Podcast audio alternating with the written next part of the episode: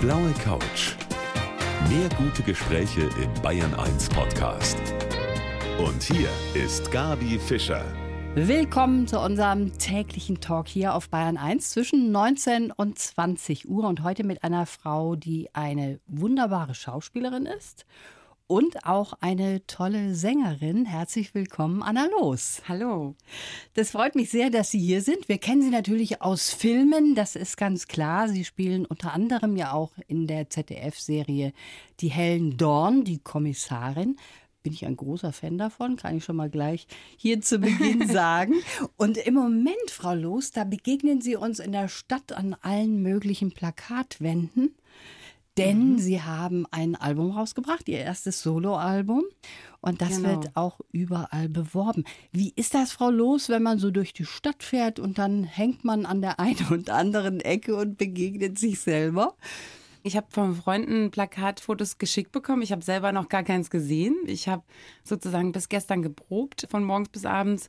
Und im Dunkeln habe ich auch keins gesehen. Und die hängen, glaube ich, ja auch erst seit dem Montag. Das stimmt. Aber sie sind mir aufgefallen, weil da die Anna Los auch ganz anders aussieht. Mhm, und über das all das werden wir sprechen. Ich freue mich sehr, dass sie hier sitzt bei mir auf der blauen Couch. Anna Los heute mein Gast. Ja, ich bin ein bekennender und großer Krimi-Fan, habe ich eben schon leicht angedeutet und liebe auch die Kommissarin, die heute hier bei mir auf der blauen Couch sitzt, nämlich die Anna Los bzw. Helen Dorn. Frau Los, Sie haben schon so viele Filme gemacht, haben auch den Bayerischen Fernsehpreis schon bekommen und trotzdem so eine Serienfigur Hängt da das Herz ein bisschen mehr dran als an anderen Rollen, die man schnell wieder abgibt dann? Ja, anders, weil man natürlich diese Verantwortung hat, dass man diese Figur muss man ja immer wieder füttern. Ne? Und ähm, ich habe auch da ein tolles Team. Ich habe eine tolle Produktion und einen Sender, der immer bereit ist, noch mal einen Schritt weiter zu gehen. Und deshalb gibt es eine dauernde Entwicklung auch bei dieser Reihe und das macht es schon spannend, weil man sich jedes Jahr quasi erneut wieder darum kümmern muss. Ne? Also es ist kein so ein abgeschlossener Prozess wie eine Figur, die man für 90 Minuten sozusagen einmal füttert und dann ist sie weg. Mhm. Ja, und das ist schon anders. Das ist schon so ein bisschen so ein die Figur bleibt einfach, ich spiele die jetzt sieben Jahre und das ist dann schon eine lange Zeit. Also ja, das ist so echt eine lange Zeit. Mhm. Ich bin übrigens sehr froh, dass Ihr Vater überlebt hat in der letzten Folge. Hat mich auch innerlich sehr gefreut, muss ich sagen. Jetzt haben Sie ja für Ihr Album beziehungsweise für die Präsentation auch Ihr Äußeres geändert. Mhm. Darf man das eigentlich, wenn man so eine Serie spielt, dass man auch mit dem Äußeren ein bisschen rumspielt? Oder müssen Sie immer wieder gleich sein in der Rolle, zum Beispiel der hellen Dorn? Also ich glaube, die haben schon sich ein paar Mal erschrocken, wie ich so um die Ecke komme. Aber die kennen das von mir auch nicht anders. Also bei mir ist es so, ich ändere schon ab und zu mal meine Haarfarbe. Ich war schon rot, braun, blond, mit Pony, ohne Pony, mit Sidecut, ohne Sidecut. Und natürlich kriegen die Produzenten manchmal einen verlangsamten oder einen abgespeedeten Herzschlag, äh, wenn sie mich dann wieder um die Ecke kommen sehen. Aber ich habe das natürlich auch immer ein bisschen im Blick. Also ich würde jetzt nie der Helen Dawn eine Frisur verpassen, die nicht für sie bestimmt ist. Ne? Mhm. Also ich, ich gucke schon immer, dass ich, wenn das an diese Drehzeit geht, dass ich dann da in diese Richtung d'accord bin mit der Figur. Also das ist mir auch wichtig. Jetzt sind Sie ja als Helen Dorn so eine kämpferische Type sehr sportlich, sehr durchtrainiert und dann lese ich da, Sie hassen Sport. Wie geht das denn zusammen? Nein, nein, nein, ich hasse Fitnesscenter. Also ich, ich liebe Sport, ich mache auch Yoga, ich gehe auch laufen, ich liebe Schwimmen, ich gehe auch wirklich viel schwimmen und so und ich liebe auch Tennis. Ich bin als habe als Kind schon Tennistraining gehabt und ich liebe Sport im Sinne von Sport machen, aber ich mag nicht Fitnesscenter. Also das ist sowas, da kriege ich, da kriege ich richtig Pickel nur vom Reingehen. Das ist nicht mein Ding irgendwie. In so geschlossenen Räumen, wo viele Leute zusammenkommen, die sich alle anschwitzen, dann. Das, das mag ich irgendwie nix. nicht. Nee, kann ich auch gut verstehen.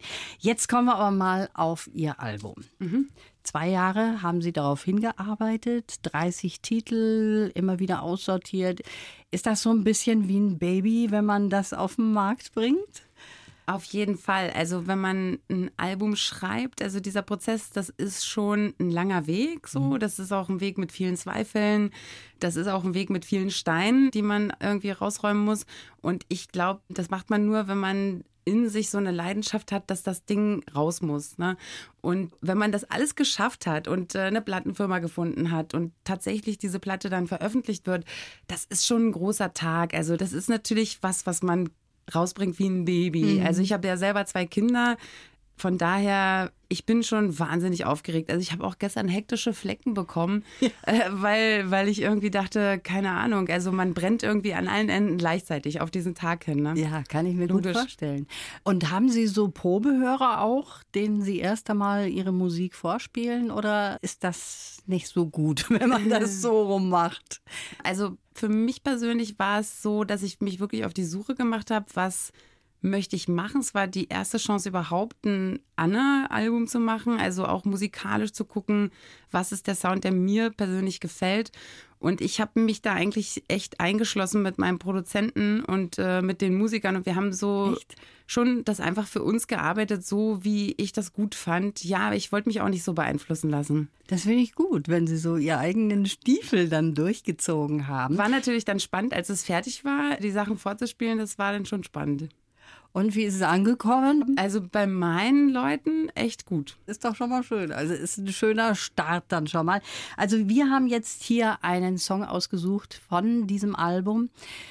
Der heißt Hier. Mhm. Den finde ich persönlich sehr schön. Vielleicht können Sie so ein bisschen erzählen, was da für eine Geschichte dahinter steckt, bevor wir uns den anhören. Also hier, das Thema von hier ist eigentlich das Zuhause, also das ist für mich ein ganz, ganz wichtiger Begriff. Ich habe mir viel übers Zuhause Gedanken gemacht. Ich, ich habe mein eigenes Zuhause früh verlassen. Mit 17 bin ich aus der DDR nach Westdeutschland gegangen und ich habe das unterschätzt, was mir danach gefehlt hat, nämlich mein Zuhause, meine Familie, meine Freunde, meine gewohnte Umgebung. Das hat mich schon verändert. Also das war ein einschneidendes Erlebnis im Nachhinein. Mhm. Als mir das bewusst wurde, war es dann ja auch schon zu spät. Und ähm, ich habe dann auch noch einen Beruf gewählt, wo ich oft von zu Hause weg bin. Und ich bin jemand, ich habe ein wahnsinniges Heimweh-Feeling. Ganz schnell stellt sich das bei mir ein. Und ich hasse eigentlich von zu Hause weg zu sein. Yeah. Und äh, ja, das ist einfach ein, ein Thema, was mich sehr beschäftigt hat, schon mein ganzes Leben. Und ich habe mich oft gefragt, was macht denn eigentlich dieses Gefühl bei mir? Ne? Und ich bin drauf gekommen, dass es für mich eben die Menschen sind. Also, dass eben Berlin zum Beispiel nicht der Fernsehturm für mich die Stadt mhm. so ausmacht, sondern auch da die Stadt eigentlich geprägt ist durch die Menschen und durch das, wie die drauf sind. Ne? Und äh, ja, das war so, das ist ein starkes Thema für mich ja. zu Hause. Ich glaube, dass dieses Zuhausegefühl ein ganz existenzielles Gefühl ist für einen Menschen. Also ich glaube, das ist sehr wichtig. Es wird oft unterschätzt. Ne? Da haben Sie recht. Das ist auch so ein bisschen vielleicht altmodisch geworden, mit zu Hause was Schönes zu verbinden. Und das ist sehr schade, weil ja zu Hause, wie Sie gerade eben auch gesagt haben, hängt ja mit den Menschen zusammen, mhm. die sehr wichtig sind für einen selber mit der Familie. Und den hören wir uns jetzt an. Anna ja. Los, hier auf der blauen Couch mit einem ihrer Titel hier. Ganz neu, Anna Los und hier, hier will ich sein. Das ist sehr schön, dass Sie hier sind bei mir auf der blauen Couch. Darüber freue ich mich. Sie haben gesagt, Musik machen ist für Sie die Möglichkeit auszudrücken, was Sie nicht sagen können, aber doch erzählen wollen. Ich finde das ein sehr schöner Satz, der so viel beinhaltet. Manchmal ja, kann man mit so. Worten allein nicht ausdrücken, was da drin ist, oder? Ja, ich sag's mal so, also das gesprochene Wort, also dieser Weg vom Denken zum Aussprechen, der ist ja relativ kurz, ne? Und äh, für so einen Songtext macht man sich schon ein bisschen mehr Gedanken, wie man das aufstellt, wie man mhm. die Idee eigentlich umsetzt. Und das trifft's für manche Sachen für mich mehr in der Essenz, als wenn ich diesen kurzen Weg verfolge. Ne? Das ist gut gesagt. Von hier durch den Mund raus ist ein kurzer Weg. Das ist auch manchmal sehr gefährlich, ne? Wenn ja, der so kurz ist, passieren. der Weg.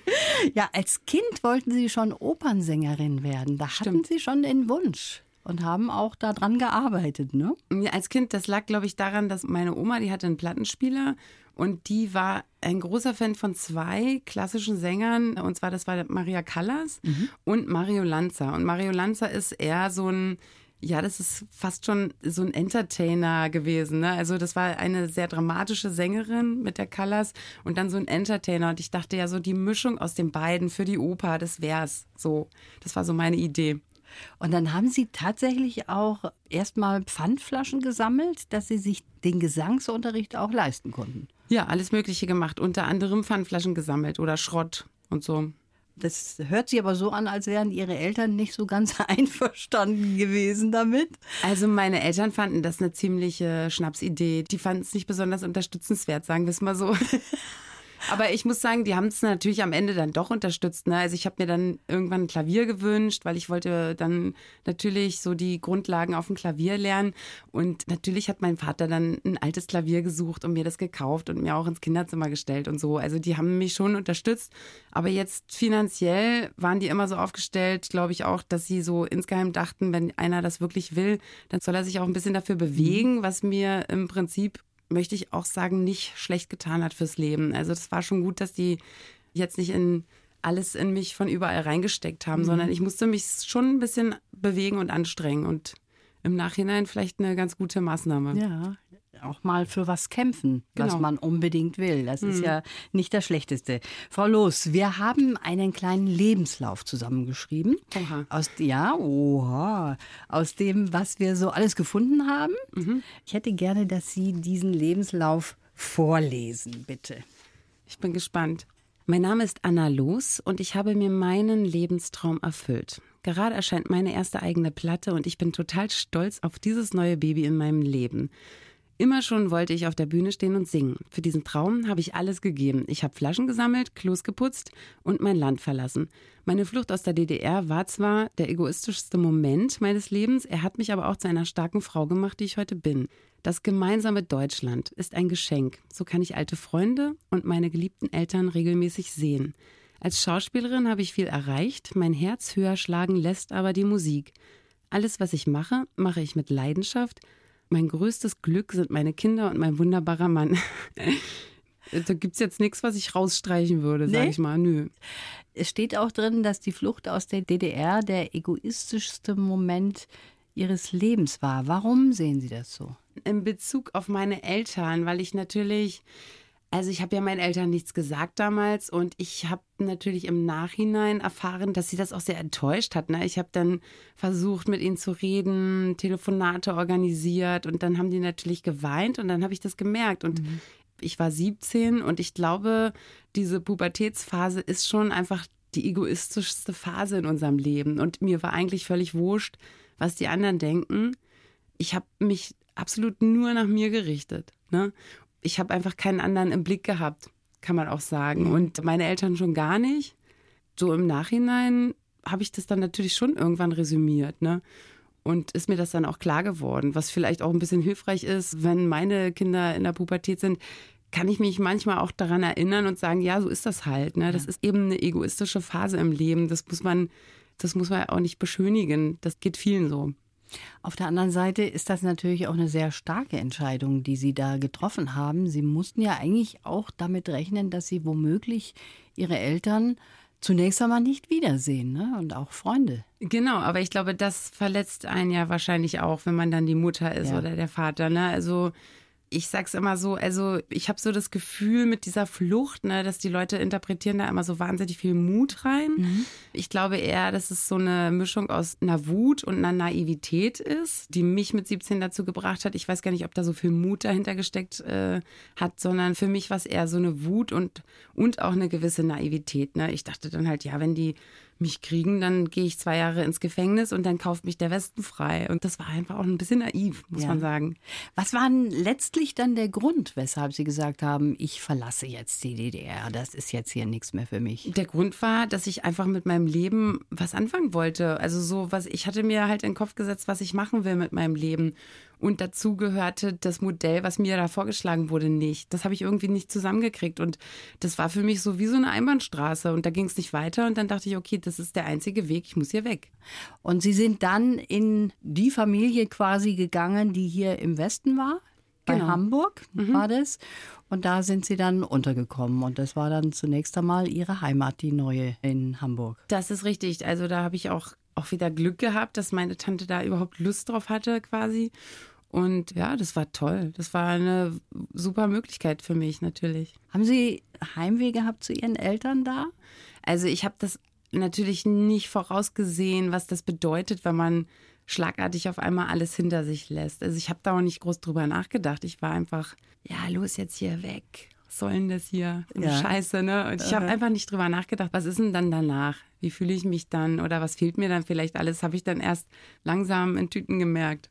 Für Sie auch wunderbar, wie dann Deutschland sich wieder vereint hat und für Sie die Möglichkeit gegeben war, auch wieder mit Ihren Eltern Kontakt zu haben und wieder zusammenzukommen. Ne? Das war toll, ja. Ja, ich freue mich, dass sie heute hier ist. Die Anna Los bei mir auf der blauen Couch und in der nächsten halben Stunde hören wir noch mal einen Titel von ihrem neuen Album, was jetzt auf den Markt gekommen ist. Frau Los, ich habe ja schon gesagt, ich bin ein großer Fan von Helen Dorn und habe mir auch die letzte Folge angesehen von der Kommissarin im ZDF. Da hatten sie eine Affäre. Das war für mich mal was Neues. Ja, für Helen auch. für Helen auch. Und sie haben gesagt, es fällt ihnen schwer, sowas zu spielen. Kussszenen, die sind nicht das. ihr Ding, ja? Nee, ich hasse das wirklich. Ich hasse es. Wenn es irgendwie geht, dann diskutiere ich es auch aus allen Drehbüchern raus. also wirklich, ich bin auch ganz berüchtigt dafür.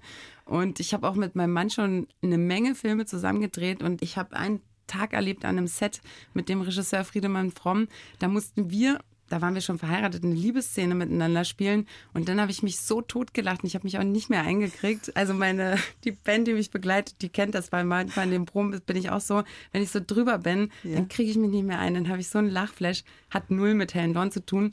Aber der hat dann abgebrochen, weil es ging nichts mehr. Und es ist ja nicht romantisch. Ne? So eine Liebesszene am Set, da stehen dann 50 Leute rum und der eine sagt, ja, und jetzt mach den Finger noch ein bisschen höher und jetzt drehen wir nochmal das Kinn, du bist nicht im Licht, du bist nicht im Licht, du nimmst ihr das Licht jetzt mach noch mal so und kannst du die Lippen noch mal so ein bisschen spitzer machen. Das ist ja wahnsinnig unromantisch, aber es ist halt auch irre lustig. Also ich stehe einfach nicht so drauf. Ich finde, dass wahnsinnig viel Zeit drauf geht für Sachen, die ein Film meistens nicht braucht. Meine Meinung. Ne? Äh, manche Filme brauchen eine Liebesszene, da ist sie total wichtig und dann muss man sich da auch reinschmeißen. Aber eigentlich finde ich, ist es oft so eine unnötige Zutat. Auch sogar mit ihrem Mann. Ja, und ihren Mann, den kennen wir natürlich auch alle, den Jan-Josef Liefers. Darüber wollen wir gleich mal weitersprechen, hier auf der blauen Couch. Jetzt haben wir gerade schon von den Liebesszenen vor der Kamera gesprochen mit der Anna Los, die hier auf der blauen Couch sitzt. Schauspielerin, Sängerin. Wir hören auch gleich nochmal einen Titel von Ihnen. Und wir haben schon über Ihren Mann gesprochen, den Jan-Josef Liefers. Mhm. Der hat hier auch schon mal auf der blauen Couch gesessen. Und er hat einiges ausgepackt über Sie, Frau Los. Was? Unerhört. Nein, zum Beispiel habe ich ihm eine spezielle Frage gestellt. Wie ist das bei euch zu Hause? Gibt es da auch schon mal Konkurrenz am Küchentisch? Regelmäßig, wer den Abwasch macht, wer jetzt die Sachen bügelt und wer staubsaugt. Ach, da können wir uns einfach nicht einigen. Jeder will unbedingt. Frau Los, das ist ja toll, wenn das so abläuft bei Ihnen. ich glaube, mein Mann hat ja Halbträume gehabt. Aber Sie kriegen das gut gebacken anscheinend. Ja, ich bin sehr ordnungsliebend. Ich würde sagen, der Jan ist fast schon das Gegenteil. Ich weiß nicht, ich denke immer, so ist das halt. Also ich finde es jetzt auch nicht schlimm, wenn jemand ein bisschen chaotischer ist oder wenn zwei Leute verschiedene Bedürfnisse haben, mhm. finde ich, dann muss nicht der andere unbedingt hundertprozentig immer das Bedürfnis vom anderen unterstützen. Ich glaube, man muss einfach ein bisschen selber gucken, dass man auf seine Kosten kommt. Das ist so eine prinzipielle Binsenweisheit von mir. Und wenn ich es ordentlich haben will, was ich immer haben will, dann schaffe ich halt die Ordnung. Und ich erwarte nicht von allen anderen, dass sie meine Ordnung übernehmen, aber ich mache die halt. Aber also, aber meine Familie würde schon sagen, ich habe einen Ordnungstick. Ich auch, aber das heißt ja nur, wir sind zu faul, um später zu suchen. So ist es doch dann de facto. Ja, ganz ehrlich, ich denke manchmal, ich kann auch nicht arbeiten, wenn es unordentlich ist. Ja. Also ich habe dann so Chaos im Kopf. Ich kann kein Telefonat führen, wenn die Sachen so quer durcheinander liegen, dann kriege ich irgendwie die Krise. Ist bei mir ganz genauso. Ich habe extra aufgeräumt hier auch, dass das ordentlich das bei uns aus. Sieht, sieht man schon. So ordentlich aus. Und der Jan-Josef Liefers, den habe ich natürlich nicht ausgelassen. Der ist ja auch ein Sänger und Schauspieler. Da sind sie sich so ähnlich. Und er hat. Aber er ist ein Mann, ich bin eine Frau. Das ist richtig. Und deshalb ist die Partnerschaft auch so wunderbar. Und er hat so schön davon erzählt. Das hören wir uns mal an. Man kennt es, diese Situation, dass einen etwas, das man sieht, an etwas anderes erinnert. Aber manchmal gibt es Menschen, die erinnern einen an sich selbst, wenn man sich so ein bisschen vielleicht schon selbst aus den Augen verloren oder äh, überhaupt verloren hat. Mhm. Und äh, das ist ja das Beste, was man über eine Partnerschaft sagen kann, dass ein jemand nicht ummodelt oder umbauen will zu was anderem, sondern eigentlich den Weg frei macht, zu sich selbst auch zu finden und dann auch so, wie man ist, eben als Partner zu bestehen. Das ist doch schön gesagt, ne? Hm, Ja, der ist so süß. Das ist die große Liebe, oder? Das hört man schon daraus. Ja, würde ich schon sagen. Also ich hoffe. Sie haben erst kürzlich gesagt, das wäre für Sie ganz furchtbar, wenn der Janni vor Ihnen gehen würde. Oh Gott, was ich alles gesagt Ja. habe. Ja, es stimmt. Ich kann mir auch nicht vorstellen, ich möchte auch nicht seine Beerdigung ausrichten. Der kann das schön für mich machen. Ja, ich möchte einfach mit dem alt werden, so, ne? Also ich bin wirklich total froh. Ich glaube, das Universum hat mich gemocht an dem Tag, an dem wir uns getroffen haben. Und ich finde es toll. Wir sind jetzt schon so lange zusammen. Ich finde es immer noch aufregend. Der kommt manchmal um die Ecke und ich bin überrascht und umgekehrt ist es genauso. Und das ist einfach ein schönes Gefühl. Also es ist eine tolle Partnerschaft. Es ist mein Zuhause, ne? ist super. schön. Er macht ja auch Musik und ist Schauspieler, also ihr seid euch auch noch so ähnlich. Da ist so vieles Gemeinsames. Ja, wir können auf jeden Fall bei Problemen auf Augenhöhe diskutieren. Ne? Der andere muss jetzt nicht wahnsinnig sich erklären, sondern meistens wissen wir, was die Umstände sind, weil wir das halt auch erleben. Mhm. Ja. Ne? Also man versteht sich einfach auch gut dadurch, glaube ich. Ja, das merkt man Ihnen auch an, muss man auch sagen. Jetzt kommen wir zum nächsten Titel von Ihrem neuen Album. Brandneu auf dem Markt. Übrigens gibt es auch als Platte. War das von Ihnen ein besonderer Wunsch? Ich glaube, dass jeder Musiker sich wünscht, dass es sein Album auch auf Ja? Vinyl gibt, ja. Ist das Nostalgie? Mm, Nein, es ist schon ein anderer Prozess. Also ich glaube, wenn jemand sich die Mühe macht, seinen Plattenspieler zu öffnen, einzustellen, eine Platte aufzulegen, die Nadel auf Anfang zu bringen, dann ist das ein Prozess, der ist anders als ein MP3 von Spotify abzuspielen. Ne? Das ist dann auch meistens nicht ein Song, der da gehört wird, sondern das sind Leute, die eine Platte auflegen, die hören dann meistens auch einen großen Teil, wenn nicht die ganze Platte. Ja. Und äh, man nimmt sich einfach Zeit, man, man hört der Musik zu, man hört dem Künstler zu und man beschäftigt sich schon extrem mit dem Material, glaube ich, wenn das Ding einmal auf dem Plattenteller liegt. Und deshalb ist es für einen Künstler, glaube ich, auch so ein großes Geschenk, dass es Vinyls überhaupt noch gibt. Und ich glaube, dass die Leute mittlerweile auch wieder ganz gut Vinyls kaufen. Also ich kenne auf jeden Fall viele, die sich in den letzten Jahren wieder einen Plattenspieler angeschafft haben. Das stimmt. Ich habe nie daran gedacht, aber Sie haben natürlich vollkommen recht. Wenn man einmal die LP aufgelegt hat, dann käme man nie auf den Gedanken, dann eine zu überspringen. Ja, man macht das auch nie so ne? nebenbei. Also Ja. keiner legt sich nebenbei eine Platte auf. Ne? Ja. Man macht nebenbei mal schnell ein MP3 an, aber man, wenn man die Platte auflegt, dann hat man vielleicht auch schon ein Glas Wein in der Hand und so. Also man, es ist schon ein anderer Prozess, Musik zu konsumieren. Das stimmt. Jetzt hören wir uns an. Ich würde vorschlagen Startschuss. Juhu. Wenn Sie dazu vielleicht auch noch ein bisschen was erzählen. Also Startschuss habe ich gewählt als Opener für das Album. Ich bin ja 48 und manchmal frage ich mich ja, was habe ich denn jetzt eigentlich für eine Message? Mit meinen 48 Jahren habe ich überhaupt eine Message. Ich habe ja auch Kinder und ich finde tatsächlich, ich bin ein absoluter Gegner davon, dass man denkt, alle gehen rechts lang, also muss ich auch rechts lang gehen. Dass man sich nicht zutraut, gegen den Strom zu schwimmen, dass man nicht sich zutraut, sein eigenes Tempo durchzuziehen. Ich bin ein Fan davon, dass jeder guckt, wo sind meine Talente, was macht mich glücklich, was macht mich unglücklich, wo will ich hin, welches Tempo habe ich. Ich möchte gerne den Hörern meiner Musik sozusagen als allererstes Mal sagen, seid einfach ihr selber. Natürlich guckt auch nach den anderen und kümmert euch um die, die euch brauchen, aber macht einfach euer Ding und versucht einfach in diesem kurzen, wahnsinnig intensiven Leben glücklich zu sein mit eurem Tempo und mit euren Talenten und mit dem Weg, den ihr beschreiten wollt. Und wenn es mal gegen den Strom ist, dann eben gegen den Strom. Und das hören wir uns jetzt an. Startschuss mit Anna Los hier auf Bayern 1. Auch ein schöner Titel, finde ich. Startschuss von der Anna Los hier. Mein Gast auf der blauen Couch. Also sie ist nicht nur eine tolle Schauspielerin, sondern auch eine super Sängerin. Und das, obwohl ihre Eltern ja auch gesagt haben, für sie wäre zunächst einmal vielleicht Medizin ganz schön oder Jura. Das sind so Genau. zwei Richtungen gewesen, oder? Ja, also ich war sehr gut in der Schule. Ich hab, muss zugeben, ich habe nicht so viel dafür gemacht. Es ist trotzdem mir so passiert. Und meine Eltern hatten schon die Idee, dass ich so Medizin studiere. Es gibt ein paar Mediziner in unserer Familie. Jura hätten sie auch noch cool gefunden. Ich glaube, sie hätten auch noch damit leben können, dass ich an so eine ordentliche, sagen wir mal, Henry-Nann-Schule, Journalismus, das wäre dann irgendwie auch noch okay gewesen. Aber Schauspielschule, das war für meine Eltern wirklich ein Drama. Ja? Also es war ein echtes Desaster. Ja, ja. Ich habe auch die ersten Theatervorstellungen. Ich habe natürlich immer zwei Sitze für meine Eltern gehabt. Ja. Also man hat ja dann so äh, Steuerkarten als Schauspieler vom Theater und die waren immer leer. Also meine Eltern haben das wirklich richtig lange, richtig blöd gefunden. Aber mittlerweile? Ja, jetzt sind sie natürlich stolz, so, ne? Also jetzt. Äh, Das wäre oh, sonst auch ein Ding, wenn sie nicht stolz wären. ja, oder? aber so die Studienzeit und so, die haben schon zu mir gesagt, dann guck mal, ob du das wirklich willst. Also die haben mir auch echt die Unterstützung dann gestrichen, was aber auch gut war für mich. Ne? Also ich bin echt arbeiten gegangen, damit ich irgendwie alles hinkriege mit Miete und so. Aber das war auch gut, also weil ich glaube, hätte ich es nicht so gewollt, hätte ich es auch nicht durchgezogen. Wäre dann wahrscheinlich doch an irgendeiner anderen Uni gelandet. Ja, aber das hat wirklich was Gutes, wenn man die Kinder nicht zu sehr pampert und zu sehr denen hilft in eine Richtung, dann äh, normalisiert sich vielleicht auch manchmal irgendwas oder da kommt ein anderer Wunsch zum Vorschein. Aber Sie haben ja auch schon mit 13 in einer Punkband gesungen. Das stimmt. Die hat einen ganz tollen Titel gehabt. Ne? Wie hat die Aber das geheißen? darf man gar nicht sagen, glaube ich. Die hieß Leck mich am A-Punkt. Das war ein sehr einprägsamer Name, ne? Wer hat den sich denn ausgedacht? Ähm, das kam nicht von mir, das kam von dem Schlagzeuger, das war ein Freund von mir. Und äh, das war jetzt auch nicht so, wie man sich das heute vorstellt. Das war halt eine Punkband. Also der hatte eine Bassdrum, eine Snare und ein Becken. Das war sein ganzes Schlagzeug. Äh, Ich habe Gitarre gespielt. Äh, die meisten Songs haben aus nicht mehr als drei Akkorden bestanden. und äh, der Name war seine Idee. Da muss man auch sagen, das war ein fast schon bürgerliches Kind und das war, glaube ich, der größte Revoluzer von uns allen. Der wollte es seinen Eltern so richtig zeigen, glaube ich. Und das hat er mit diesem Namen wahrscheinlich auch Vielleicht sogar richtig gemacht, ja. hingekriegt. Genau. Jetzt haben Sie schon gerade eben erzählt, Sie haben ja zwei Töchter. Mhm.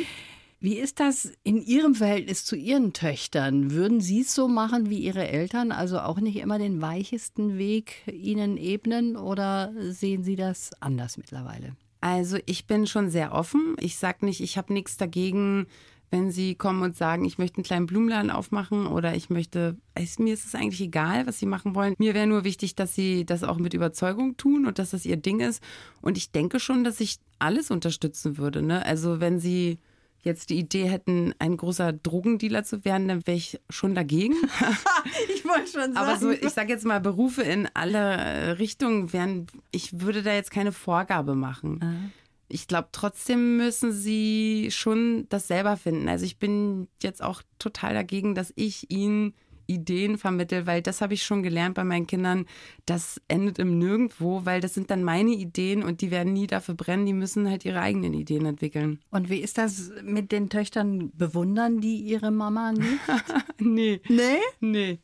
Nee, die Mama nervt halt natürlich meistens. Die Mama will, dass man aufräumt, dass man seine Hausaufgaben macht, dass man pünktlich zu Hause ist. Also Aber ich, die Mama kann singen, die ist eine tolle Schauspielerin. Ist das nicht toll? Mm, ja, das finden die auch gut. Unsere Kinder haben ja auch, die haben wir auch bekannt gemacht mit den Sachen, die wir machen. Die verbringen auch mal einen Tag am Set, die dürfen auch selber schon einmal im Jahr was machen und die kennen die Prozesse da und die sind dann schon beeindruckt, wie wir das so handeln.